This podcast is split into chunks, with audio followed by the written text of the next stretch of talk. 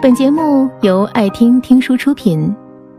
如果你想第一时间收听我们的最新节目，请关注微信公众号“爱听听书”，回复“六六六”免费领取小宠物。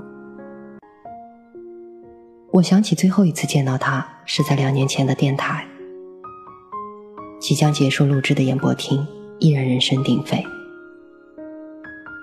小刘瘫在震耳欲聋的音响下边，眯着眼，刘海油腻腻的粘在脑门上，一脸的疲倦。那个时候，单位里像小刘这样的女编导不少，她们都一样，拿着裹不了腹的工资，干着没日没夜的工作。这些姑娘，无一例外都是单身。他们管自己叫电视民工，把生活的全部几乎都投入到工作里。说不累是假的。那时候小刘每天早上醒来，都想一咬牙辞了工作。可是每次，他都是一咬牙就做完了全部。后来小刘说，那是他。最艰难的一段日子，但也是最能成就他的一段日子，是他在此后的人生中最怀念的日子。小刘也曾经羡慕过别人的人生，在他还是一个实习生的时候，他特别希望有朝一日能以工作的名义云游四海。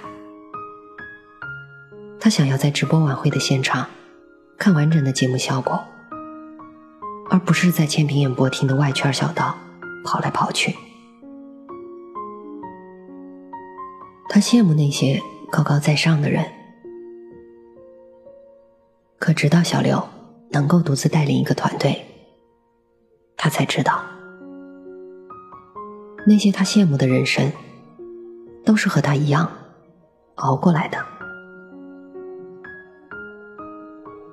我知道，有的人天生就命好，可是绝大多数人的幸运，都是从艰难里沉淀出来的。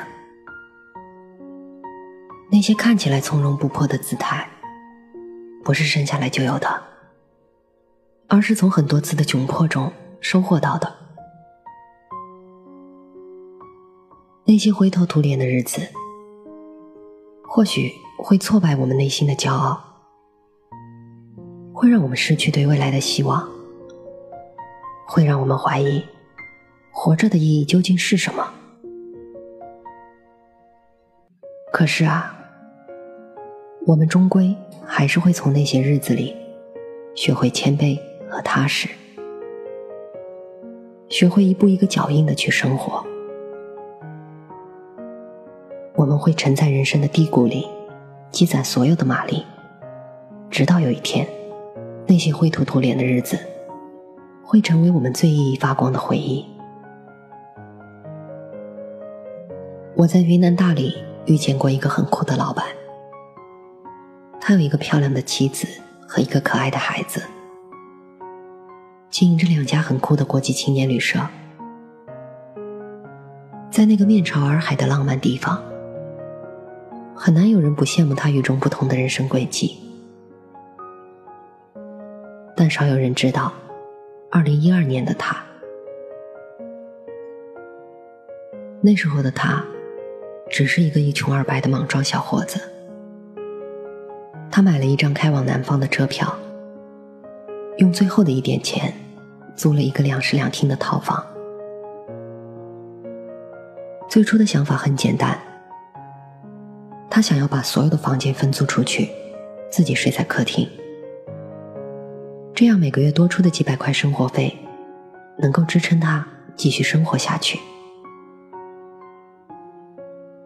那种拮据的生活陪伴了他很长一段时间。他用热水泡着泡面，和合租的陌生人聊着天南海北的故事。那是他人生中最穷的阶段。但也正是那一段日子，改变了他后来的人生轨迹。他从那些天南地北的故事里找到了方向，找到了从今往后要走的路。后来去到那里的人，都羡慕他的好运，却无人提起他寄人篱下的时光。好像我们都是这样，都以为运气真的就只是运气，都以为那些不成功的人生，差的就只有机遇。我们都忘了，是我们喋喋不休的抱怨，取代了本该进步的脚步；是我们所享受的眼下的安逸，赶走了我们羡慕的人生。我记得海明威曾经写过：“我为我喜爱的东西大费周章，所以我才能快乐如斯。”所以啊。想要过不一样的人生，总是要费些力气的，也总是要经历些艰难的。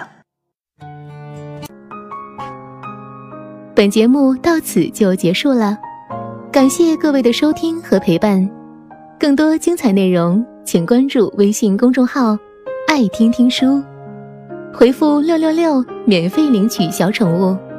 也欢迎你收听今晚的其他栏目。我们明晚见，晚安。